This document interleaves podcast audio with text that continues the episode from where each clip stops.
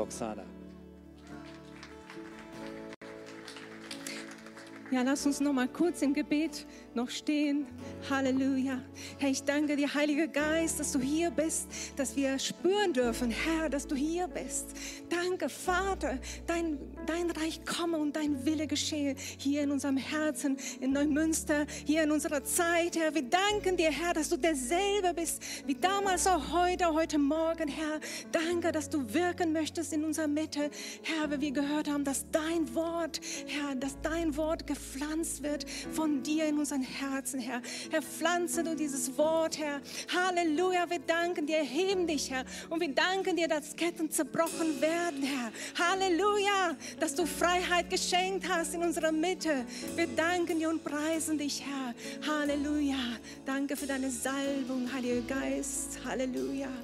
Halleluja. Danke, Jesus. Danke, Jesus. Halleluja. Preis und Ehre sei dir allein, Herr. Halleluja.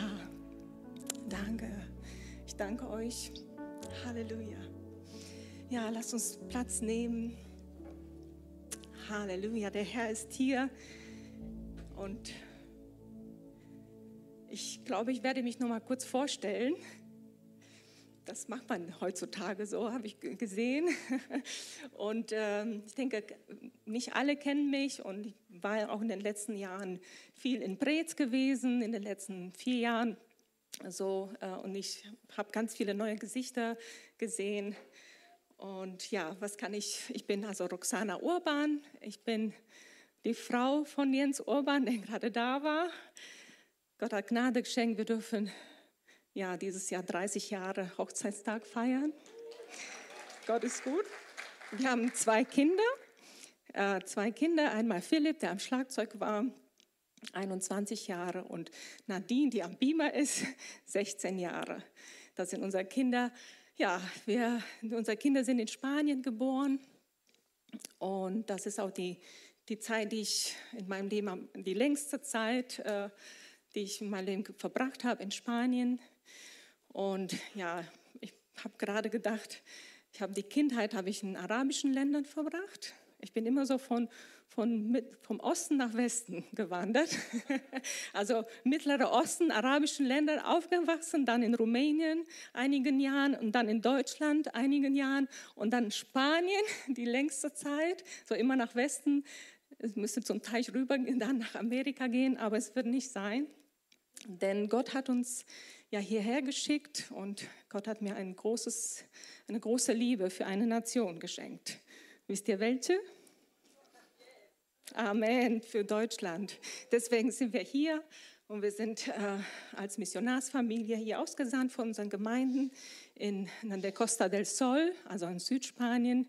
Und viele herzliche Grüße auch von den Geschwistern dort. Genau. Also ich bin auch 50 geworden, vielleicht soll ich das auch noch sagen. So, jetzt geht es zum Wort Gottes. Und ich habe heute was mitgebracht. Eine, ja, es geht um Fragen heute. Es geht um Fragen. Und wir haben alle Fragen. Ich denke, ich habe viele Fragen. Immer wieder neu frage ich den Herrn dies und jenes. Ja, wie, wie es da? Wo, wo, wo geht es hin? Ja, ich muss mich immer wieder so leiten lassen und vom Herrn hören. Oder ja, was wird in der Zukunft sein? Was, was wird mit den Kindern sein? Ja, was ist mit meinem Dienst? Oder wir haben auch Fragen, ja, Lebensfragen, die vielleicht auch die Welt stellt. Die Welt fragt in unserer Zeit, was wird uns die Zukunft bringen?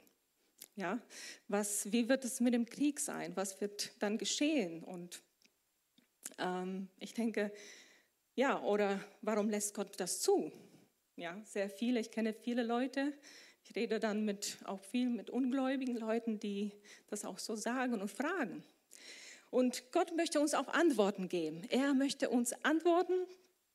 Und äh, manche Antworten glaube ich, dass wir sie erst, wenn wir face to face mit dem Herrn sind, auch äh, beantwortet bekommen. Manche Fragen aber viele von diesen Fragen möchte Gott antworten.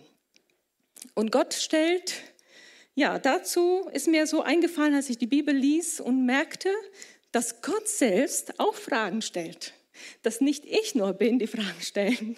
Und ich stelle ganz viele Fragen und immer wieder die Menschen stellen Fragen zu Gott hin und überhaupt. Und der, die Psalmen sind voller Fragen. Aber als ich las, Gott stellt auch Fragen. Wusstet ihr das? Gott stellt ganz gezielte Fragen. Und meine Predigt heißt, wenn Gott fragt. Und er hat Fragen, die ganz klar sind, die sich an uns richten, an uns Menschen, an dich und an mich. Ja, er, du kannst dich fragen, warum stellt Gott Fragen? Ist er nicht allwissend? Ist er nicht derjenige, der, der die Vergangenheit kennt? Er kennt die Zukunft.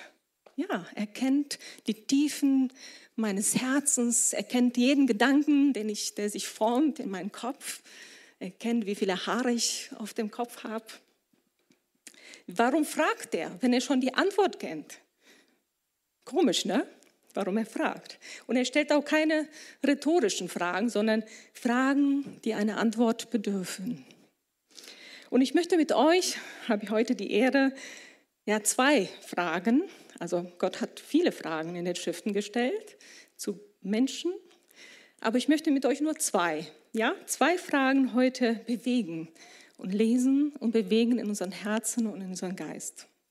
Und die erste Frage, bist du bereit? Hey, das ist gut. Die erste Frage steht im Buch Genesis, ganz am Anfang. Genesis, die Entstehung der Welt, das Buch, die, der Ursprung des Lebens. Da steht diese erste Frage und ich glaube, das ist auch die erste Frage, die Gott überhaupt, die wir in den Schriften kennen, die Gott stellt an den Menschen. Und die finden wir also im Genesis, also 1. Mose auf Deutsch, 1. Mose 3, Kapitel 3, Vers 9. Und da lesen wir Vers 9 und 10. Wenn ihr eure Bibel dabei habt oder eure Smartphones oder egal, könnt ihr gerne mitlesen. Im Vers 9 steht, und Gott der Herr rief Adam und sagte zu ihm, wo bist du? Und er sagte, ich hörte deine Stimme im Garten und fürchtete mich, denn ich bin nackt, darum verstecke ich mich. Das ist die Bibelstelle, wo wir die Frage Gottes finden. Wo bist du? lautet die Frage. Und Gott fragt hier nicht, wo er physisch ist, Adam. Er wusste ja, wo er sich versteckt hatte. Er ist ja Gott. Er weiß ja, wo er steht. Sondern er fragt ihn, wo bist du in deinem Herzen? Wo bist du mit deinen Gedanken? Wo bist du innerlich? Fragt Gott. Und kennt ihr das? Also ich weiß nicht, ob ihr das kennt, aber zum Beispiel bei uns manchmal in der Ehe ist es ja so, dass ich so Redebedarf habe, zum Beispiel in einem Moment und und Jens äh, läuft gerade ein Fußballspiel oder irgendwas anderes im Fernsehen und, und ich fange an, dann, und ihm zu erzählen und dann merke, hm, nee, also er hört nicht zu. Er ist mit den Gedanken woanders. Er ist mit dem Herzen woanders. Er ist zwar neben mir auf der Couch vielleicht, physisch, aber mit den Gedanken ist er woanders. Kennt ihr das? Ja. Und das war halt ein schlechter, schlechtes Zeitpunkt, soll man nicht machen. So, äh, und das können wir auch sein. Und Gott fragt trotzdem. Und wir gucken uns mal kurz den Kontext, wo, wie Gott diese Frage stellt. Das war genau nach dem Sündenfall, was passierte, dass Adam und Eva äh, Gottes Gebot äh, nicht gehalten haben. Sie haben von der verbotenen Frucht äh, ähm, gegessen. Und Gott wusste, was geschehen war. Ja, es war eine, eine unglaubliche, eine, eine, eine traurige, eine schlimme Trennung zwischen Gott und Mensch passierte. Adam und Eva wurden geistlich, starben geistlich gesehen und diese vollkommene und unglaubliche Beziehung, die der Mensch mit Gott hatte, ist dann verloren gegangen, war nicht mehr so möglich.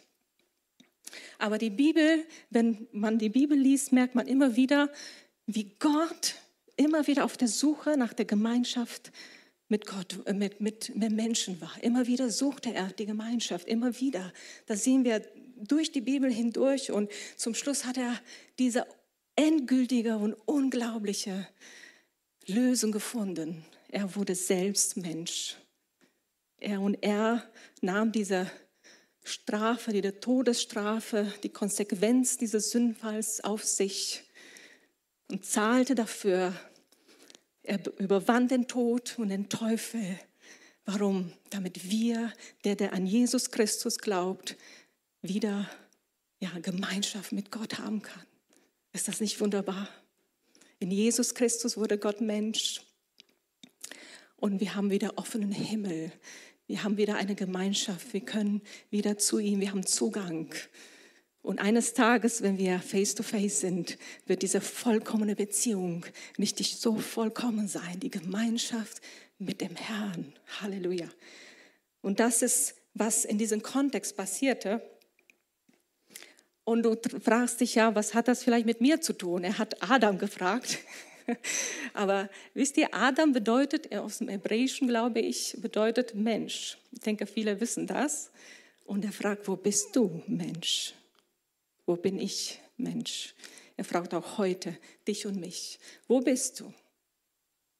Wo stehst du innerlich? Wie stehst du zu Gott? Und vielleicht auch die, die im Livestream sind, dabei sind, die sind ja nicht physisch hier, aber vielleicht mit Herz und Seele dabei. Wo bist du innerlich? Wie stehst du zu Gott? Bist du ihm, versteckst du dich vielleicht vor Gott? Vielleicht indem du seine Inexistenz deklarierst? Oder versteckst du dich vor ihm? Oder vielleicht warst du bei ihm und jetzt nicht mehr, hast dich entfernt? Gott sucht mit deinem unaufhörlich in seine Liebe dich und mich.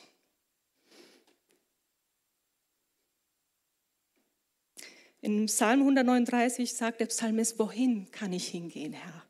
Wohin kann ich gehen von deinem Geist? Und wohin soll ich fliehen vor deinem Angesicht? Stiege ich zum Himmel hinauf, bist du da.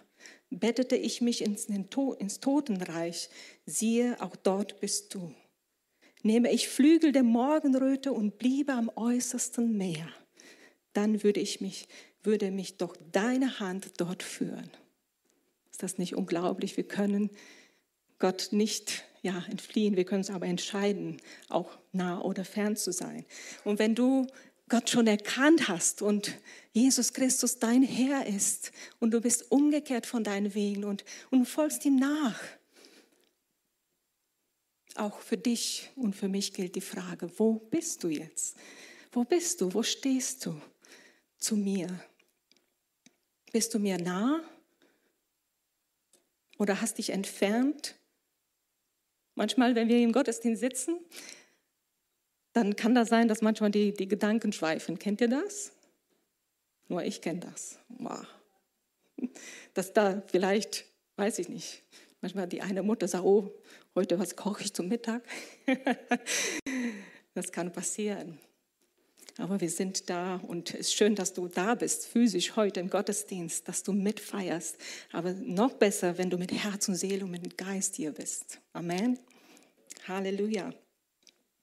Und wo bist du? Wo stehst du? Jakobus sagt zu den Gläubigen, naht euch zu Gott so naht er sich zu euch. Reinigt die Hände, ihr Sünder, und heiligt eure Herzen, ihr Wankelmütigen. Das ist die Frage an uns. Bist du dabei mit deinem ganzen Sein? Fragt der Herr, bist du, wo bist du? Steht etwas zwischen uns? Soll nicht stehen. Steht etwas. Wenn was steht, dann komm zu mir. Der, es gibt einen ein Grafen, der früher gelebt hat, ich glaube 18. Jahrhundert, Graf von Zinzendorf. Kennt ihr den? Ja, einige. Ja, der ist der Gründer der Herrenhuter Mission und Gott hat ein mächtiger, ja, ein großer Mann Gottes, der den Gott ganz stark auch gebraucht hat und ähm, ja, so, so ein Kirchenvater, ne, kann man sagen. Und ja, er sagte, dass er nur eine Leidenschaft hat. Ich habe nur eine Leidenschaft, das ist er, und zwar er allein. Und als er sich bekehrte, stellte Gott ihm auch eine Frage, und zwar eine spezielle Frage in seinem Fall. Er sah ein Bild Schön, dass wir hier auch Bilder malen manchmal, in der, in der, dass es auch diesen Dienst gibt. Er sah ein, ein gemaltes Bild und, und da war Jesus drauf, Jesus, der gefoltert war, die Kreuzigung, also äh, Jesus. Und, und Gott sprach zu ihm, das habe ich für dich getan. Und die Frage war, was tust du für mich? Wow. Und er hatte erstmal keine Antwort, aber er betete und dann antwortete er, ich werde jeden Moment eines jeden Tages so leben, dass der großartige Erlöser meine Seele die vollständige Belohnung seiner Leiden erhält. Also die vollständige Belohnung, dass ich würdig lebe dem, was Jesus für mich getan hat. Großartig, finde ich. Ja, das war so die erste Frage. Jetzt gehen wir schon zur zweiten. Ihr seht, ich bin schnell. Was machst du hier, ist die zweite Frage. Das ist eine Frage, die äh, der Herr ähm, einem der größten ähm, Propheten des Alten Testaments äh, äh, gestellt hat. Das ist Elia. Und Elia, sein Name im Hebräischen bedeutet, gucken, ob ihr das wisst, das andere war einfacher. Elia bedeutet, mein Gott ist Jahwe. Ja, mein Gott ist Jahwe. Diese Aussage. Mein Gott ist Jahwe. Und da können wir uns auch fragen, dann stellt Gott diese Frage Elia und sagt, was machst du hier, Elia? Und hier können wir auch sagen, warum fragt Gott sowas? Weiß, nicht, weiß, der, weiß der Herr nicht, wo Elia ist, was er jetzt gerade macht, warum er da gerade ist? Ja, er wusste und trotzdem stellt er diese Frage. Und lasst uns schauen, wo Elia gerade, was hier der Kontext ist. Elia befand sich gerade in einer Höhle, als dieses Wort kam vom Herrn, diese Frage kam, die am Berg Horeb, der Berg Gottes, ähm, wo Gott einen Bund mit Israel schloss. Und in dieser Zeit, als der Prophet Elia lebte, so 850 vor Christus, ist das Volk Israel, hat das Volk Gott verlassen. Er ist von ihm abgefallen, hat das, diesen Bund nicht gehalten. Und Elia als Prophet äh, sollte ja, das Volk dazu ermutigen, ich würde sagen, mit ganz klaren Worten tat das dieser Prophet, ähm, wieder zu Gott zu kommen. Er, er sprach zum Volk, wie lange hinkt ihr auf beiden Seiten? Ist der Herr Gott so, ist der Herr Gott, so wandelt ihm nach. Und ist er aber Baal, so wandelt ihm nach. Ja, es gab diese Verehrung anderer Götter, Baal und Asherah in dieser Zeiten. Und der Prophet war ganz klar, wie ihr hört. Und das gefiel dem König, ich gebe jetzt mal einen schnellen Abriss vom Kontext, das gefiel dem König Ahab nicht, dem König Israels. Zu der Zeit regierte Ahab, weil er auch Elia auch eine Dürre verkündigt hatte. Drei, dreieinhalb Jahre regnet es nicht und das gefiel dem Ahab nicht. Und er beschuldigte Elia, sagte, du bist schuld, dass es uns so schlecht geht hier und es nicht regnet. Aber Elia erledigte ganz schnell diese Schuldfrage, indem er 450 Baalspriester und andere 400 Priester falsche Propheten herausforderte und sagte, wir, ja, wessen Gott antwortet mit Feuer vom Himmel, das ist dann der richtige Gott und alle anderen sind falsch. Machen wir diesen Deal und das hat er, die anderen waren einverstanden und als die Baalspriester ja, Gott, äh, ihren Gott anriefen, passierte nichts. Und wir wissen, wir können im Kapitel 18 im ersten König lesen, wie Gott einen Riesensieg geschenkt hat. Er verzehrte dieses Schlachtopfer, was da aufgebaut war, mit seinem Feuer. Elia hat sogar noch, noch, noch richtig Wasser draufgelegt, so mehrmals, so dass auch kein Fake News gibt. Ne? Ja, heutzutage können wir auch so manchmal sage ich, was ist jetzt KI gesteuert und was nicht und was richtig. Aber er sagte, damit keiner irgendwie sagt, das wäre nicht von Gott hier noch Wasser drauf. So und Gott verzehrte das und und die, die Baalspropheten wurden getötet und das Volk erkannte Gott. Aber Ahab äh, erzählte, dass seine Frau, die Königin Isabel, was, dass die Baals-Propheten getötet worden sind. Und diese Frau, Königin Isabel, ähm, wollte ihn töten. Und es steht in der Bibel, Elia bekam Angst und, flie, und flieht um sein Leben. Und jetzt können wir die Stelle nehmen, wo der Herr lesen, diese Frage stellt. Also 1. Könige 19, Kapitel 19, Verse 9 und 10. Wie mein Mann auch, ne? Alter. und er kam dort in eine Höhle und blieb dort über Nacht. Und siehe, das Wort des Herrn kam zu ihm. Und er sagte zu ihm, was machst du hier, Elia? Er sagte, ich habe für den Herrn, den Gott Zebaut, geeifert, denn die Kinder Israel haben deinen Bund verlassen, deine Altäre zerbrochen, deine Propheten mit dem Schwert getötet und ich bin allein übrig geblieben und sie trachten danach, mir mein Leben zu nehmen. Und dieser Mann Gottes, dieser große Mann Gottes, ähm, bekam Angst und er, nicht nur das, sondern er verfällt in eine richtige Depression, kann man sagen.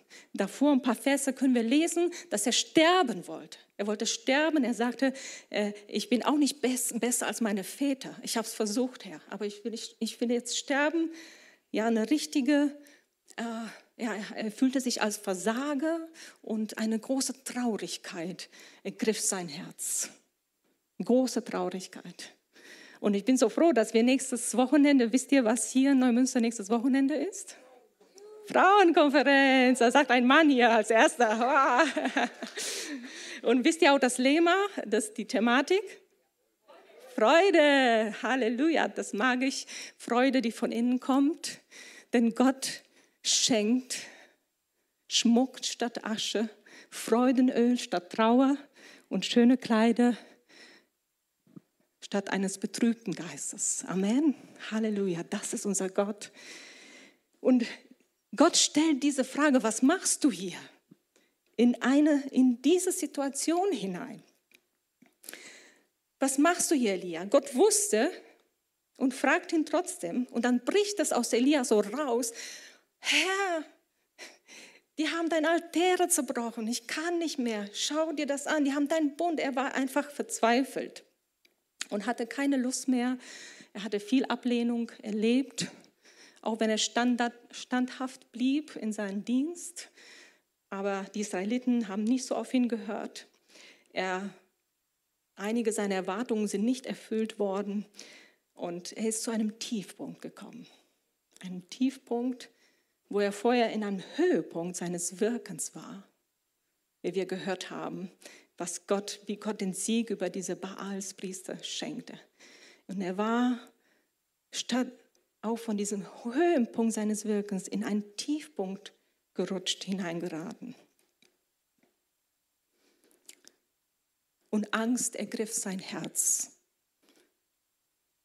Und auch wenn sein Name Elia bedeutet, Gott ist mein, also Jahwe ist mein Gott, hatte er Angst. Wie passt das? Passt das zusammen? Und Gott stellt ihm diese Frage und er stellt es uns auch und mir immer wieder. Und ich bin so froh, dass er mir, mir immer wieder diese Frage und auch die davor die Frage stellte, wo bist du und was machst du hier? Immer wieder. Ich bin so dankbar dafür. Warum stellt Gott uns diese Frage und auch Elia? Damit er nachdenkt und ihm bewusst wird, wer er ist und wer Gott ist, damit er zur Erkenntnis der Wahrheit kommt, die Lügen nicht glaubt, sondern erkennt, was, wer ist, was seine Berufung ist und dass die Angst keinen Platz hat. Die Angst hat keinen Platz in unserem Leben. Die Angst muss fliehen. Das sagt Jesus. In der Welt habt ihr Angst, aber ich habe die Welt überwunden. Seid getrost. Und das bedeutet nicht, dass wir weiter in Angst sind. Das bedeutet, dass wenn uns Angst befällt, dass wir das proklamieren dürfen, dass wir ausgerichtet auf Jesus sind und die Angst muss fliehen. Es gibt keine Angst mehr. Und die Bibel ist voll davon, von diesem Satz, fürchte dich nicht. Warum? Weil Gott weiß, dass wenn Angst kommt und so passieren kann wie Elia. Und er sagt, fürchte dich nicht. Auch in diesen Zeiten, wo wir hier sind, in Deutschland, in der Welt, wissen wir, dass wir wissen nicht, was kommen wird. Aber Gott sagt, fürchte dich nicht, hab keine Angst. Der Widersacher und der Teufel versucht uns Angst einzujagen. Das hat er immer wieder versucht, auch bei mir in den vielen Jahren meines Dienstes immer wieder versucht, mich einzugrenzen mit der Angst, mich klein zu machen, dass ich nicht weitermache und aufgebe oder vom Weg weggehe. Und das hat er nicht erreicht. Warum? weil die Angst fliehen muss. Und die Welt kann dich nicht einnehmen, die Welt kann dich nicht überrollen. Die Welt wird gerichtet sein eines Tages. Halleluja. Und wir sind auf der Seite des Siegers. Amen. Amen. Glaubst du das? Und wisst ihr, wenn wir zulassen, dass Angst uns beherrscht, ich rede davon, dann bedeutet das eine Abwesenheit von Vertrauen.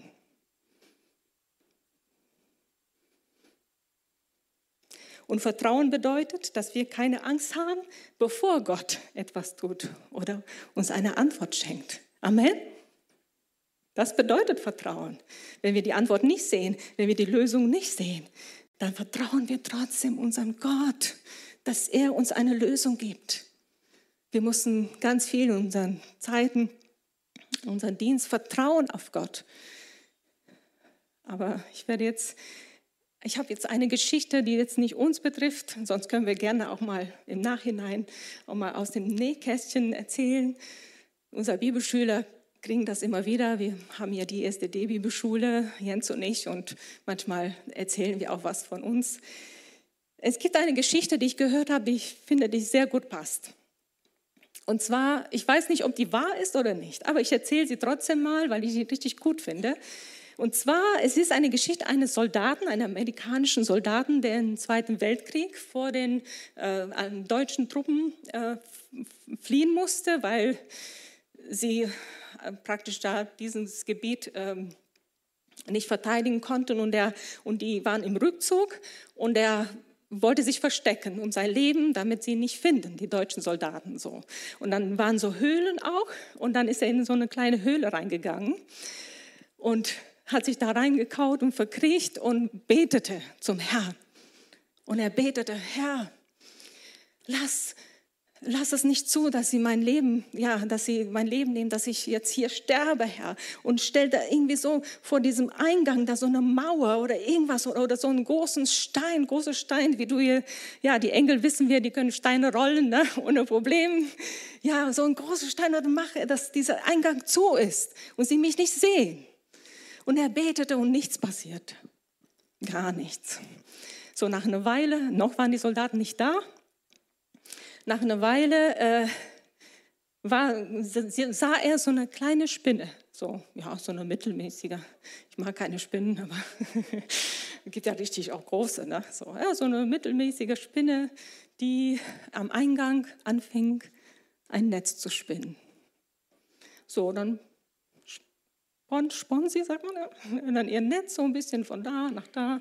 So, und, und, und der Soldat sagte, oh ja, hast du jetzt schwarzen Humor? wie, sollen, wie soll mich ein Spinnennetz mich davor bewahren, dass die Soldaten nicht reinkommen? Was ist das? Der war verzweifelt. Ja, und sieht das und denkt, oh, jetzt ist vorbei. Ja, und dann, nach einer Weile, kamen die Soldaten vorbei an der Höhle und guckten. An jeder Höhle waren ja mehrere und, die einen sehen die ein kleines Spinnennetz an der, am Eingang. Ach, hier kann ja keine sein, da kann ja keiner durchgehen, ja, da ist ja ein Spinnennetz da dran. Ja, und es sind nicht in die, in die Höhle reingegangen. Amen. Was ist das für ein Gott, den wir haben? Eine ganz andere Perspektive, die er uns schenkt. Und Elia hatte auch das gebraucht. Er hatte einen Perspektivenwechsel gebraucht.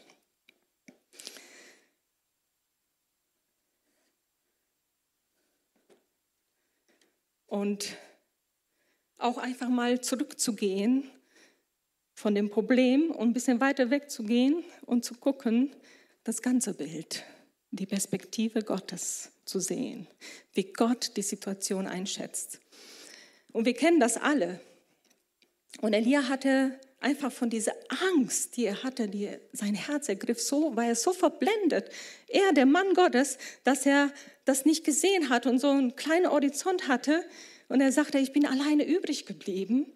Und Gott sagte, nein, nein, du bist nicht alleine, es ist falsch.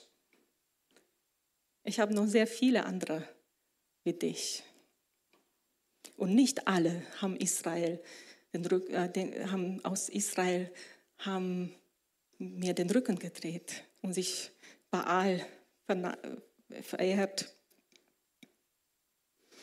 Und er forderte Elia raus und wir lesen, dass er nochmal ihm diese Frage stellt, was machst du dann hier? Ja?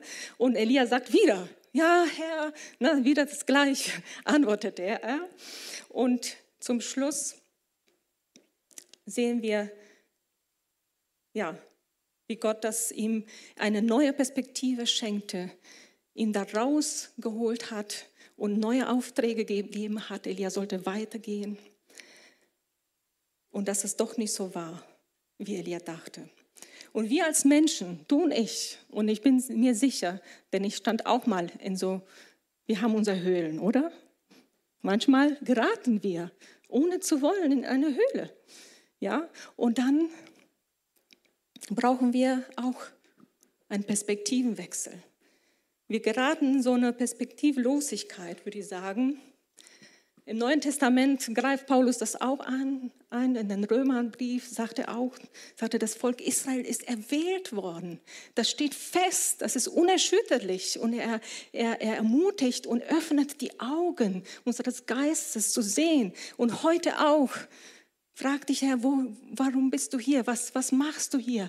Erinnere dich, wer du bist. Erinnere dich, du auserwählt bist. Du bist von Gott, dem Allmächtigen, auserwählt. Halleluja. Und du hast, er ist bei dir. Und wenn du mit ihm einen Bund geschlossen hast und ihm nachfolgst, dann wird er dich nicht loslassen. Er wird das nicht tun. Er wird treu dir zur Seite stehen und wenn es sein muss, er wird dich fragen, was machst du hier? Und Elia und Gott schenkt, Gott, ich glaube nicht, also ich persönlich glaube nicht, dass Gott Elia in die Höhle geschickt hat.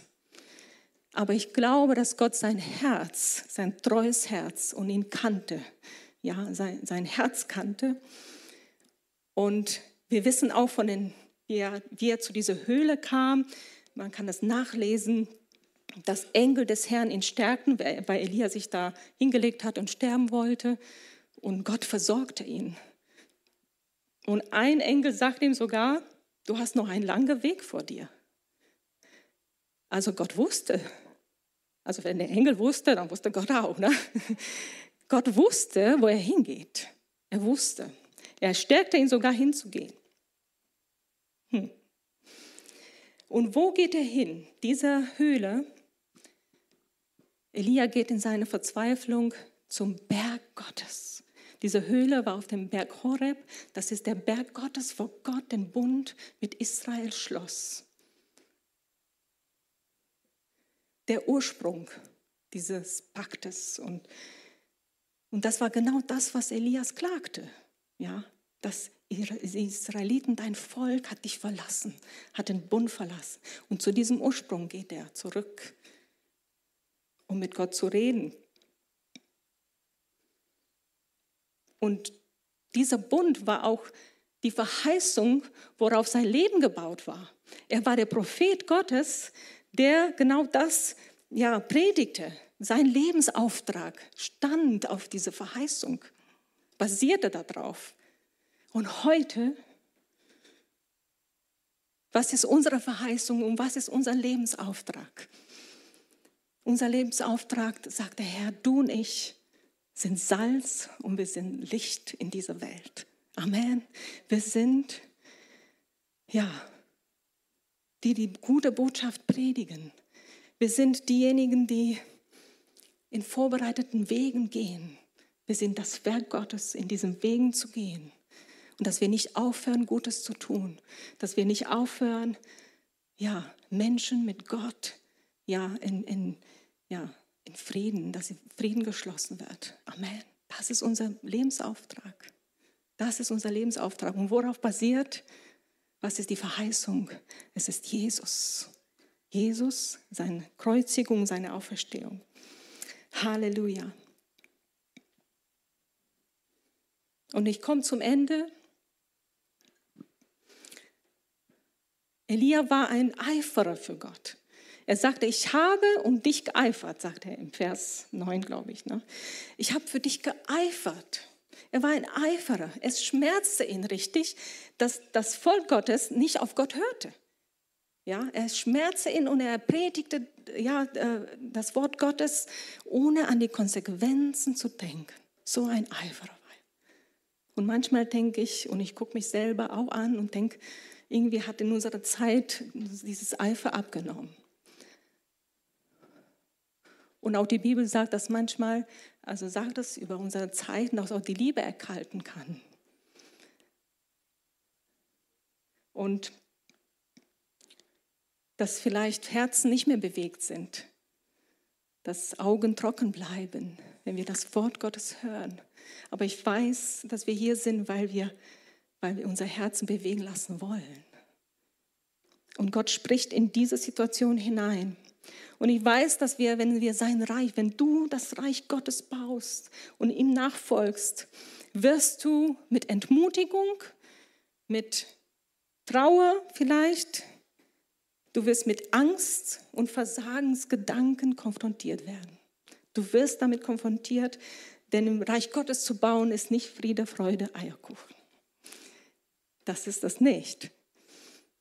Aber der Herr ist da und er ruft, und wenn er ruft, und wenn er dich und mich ruft, legt er ein großes Feuer in unser Herz. Er legt ein Feuer, was uns nicht lässt, was, was in uns brennt. Eine große Liebe für sein Reich, für ihn und für sein Reich. Eine große Liebe für eine verlorene Welt. Er legt das in unser Herz hinein. Er, diese Liebe, die ausgegossen ist in unser Herzen, von ihm kommt das. Halleluja. Und er legt das hinein und wir können nicht anders. Und er sagt, bleib nicht in deine Höhle, komm heraus. Was machst du hier? Komm heraus, ich habe dich auserwählt und ich habe dich berufen und gesetzt zum Segen. Halleluja. Ich möchte das Lobpreisteam schon mal nach vorne einladen, dass sie schon mal uns dienen und ein Lied singen noch bei diesem Feuer im Herzen erinnert mich an das auch an Jeremia. Jeremia, der Prophet, der auch am Ende war und er wollte aufgeben. Der sagte sogar, ich will gar nicht mehr an ihn denken. Ich will meine, ich will äh, gar nicht mehr predigen, ne? also gar nicht mehr. Und aber ein Feuer brannte in meinem Herz. Und das Feuer war so stark und es war verschlossen in meinen Gebeinen, sagt er, in meinem Körper, so verschlossen. Und ich wollte ihn aushalten und unterdrücken. Es ging nicht. Halleluja. Der Herr setzt ein Feuer in unser Herzen, in dein Herz und in mein Herz. Er ist es, der das Feuer entzündet. Und auch die Jünger Jesu auf dem Weg, als Jesus gekreuzigt wurde und tot war, als sie traurig waren, in ihrer Traurigkeit, in ihre Situation hinein, kommt Jesus und, und erinnert sie auch wieder an wer sie sind, an die Berufung, an, an die Auserwählung, dass sie an die Pläne Gottes, Halleluja, erinnert sie und sie sagten, brannte nicht ein Feuer in unserem Herzen. Halleluja. Und heute glaube ich, dass hier auch ein Feuer brennt in deinem Herz und in meinem Herzen. Halleluja. Wo bist du? Wo stehst du? Bist du Gott nah oder bist du ihm fern? Er sucht dich. Er sucht dich. Und wo, wo, was machst du hier? fragte er auch. Komm heraus aus deiner Höhle, erinnere dich. Halleluja. Und was wollen wir heute antworten? Was möchtest du Gott antworten? Lass uns das in unseren Herzen bewegen. Gott eine Antwort geben darauf. Wisst ihr, Vertrauens, Vertrauen ist eine Herzensantwort. Ist eine Herzensantwort. Und wenn wir in so einer Situation kommen wie Elia, dann können wir A, Gott fragen, warum Herr hast du mich in die Situation gebracht? Warum? Und irgendwie Antworten verlangen. Oder B, wir flüchten vor Gott, wir ziehen uns zurück. Und das führt auch zu Bitterkeit. Oder wir können C, wir können zu ihm kommen in so einer Situation. In Vertrauen, in Vertrauen. Zu ihm kommen. Halleluja. Zum Vater kommen. Und wollen wir die Option C nehmen? Dann lade ich euch ein. Und manchmal ist es schwierig, nach vorne zu kommen. Aber wisst ihr, es ist gut, ein Zeichen zu setzen in der sichtbaren und unsichtbaren Welt, dass wir eine Antwort dem Herrn gegeben haben. Und ich lade dich ein, wir werden jetzt dieses Lied nochmal singen, das Lobpreisteam. Ich komme zum Vater, ich laufe zum Vater, ich laufe zu ihm.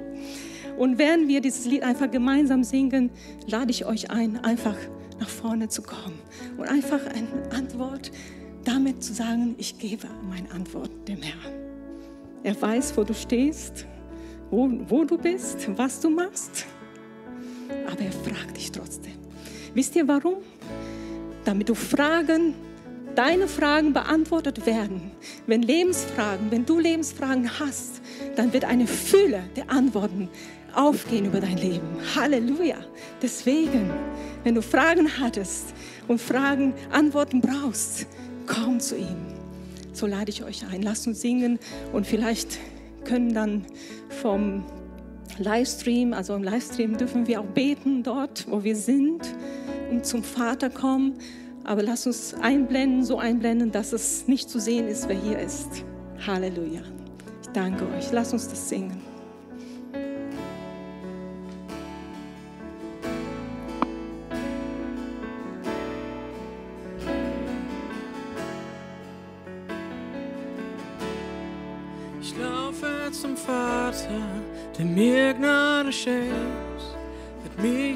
Verstecken von dem, der mich kennt.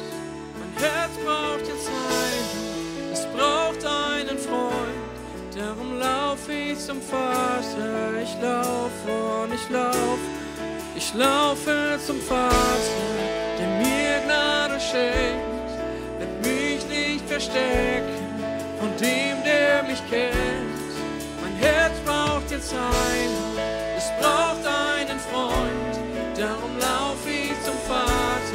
Ich laufe und ich laufe und ich laufe zu Gott.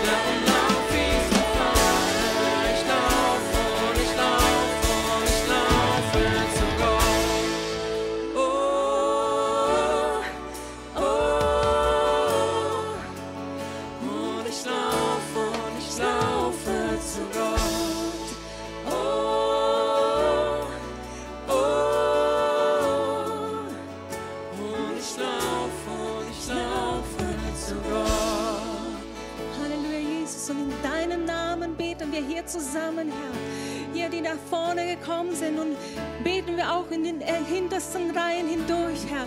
Wir beten, Herr, vor deinem Angesicht, Herr. Herr, dass du uns zu Eiferer machst, Herr. Dass unsere Liebe nicht erkaltet, sondern dass du unsere Liebe, Herr, vergrößerst, Herr. Halleluja. Dass es brennt in unseren Herzen, Herr. Für dich, Herr, für dein Reich, Herr. Halleluja, dass du uns zu Männern Frauen machst, Herr, die Salz und Licht sind in dieser Welt. Halleluja. Wir danken dir, Herr.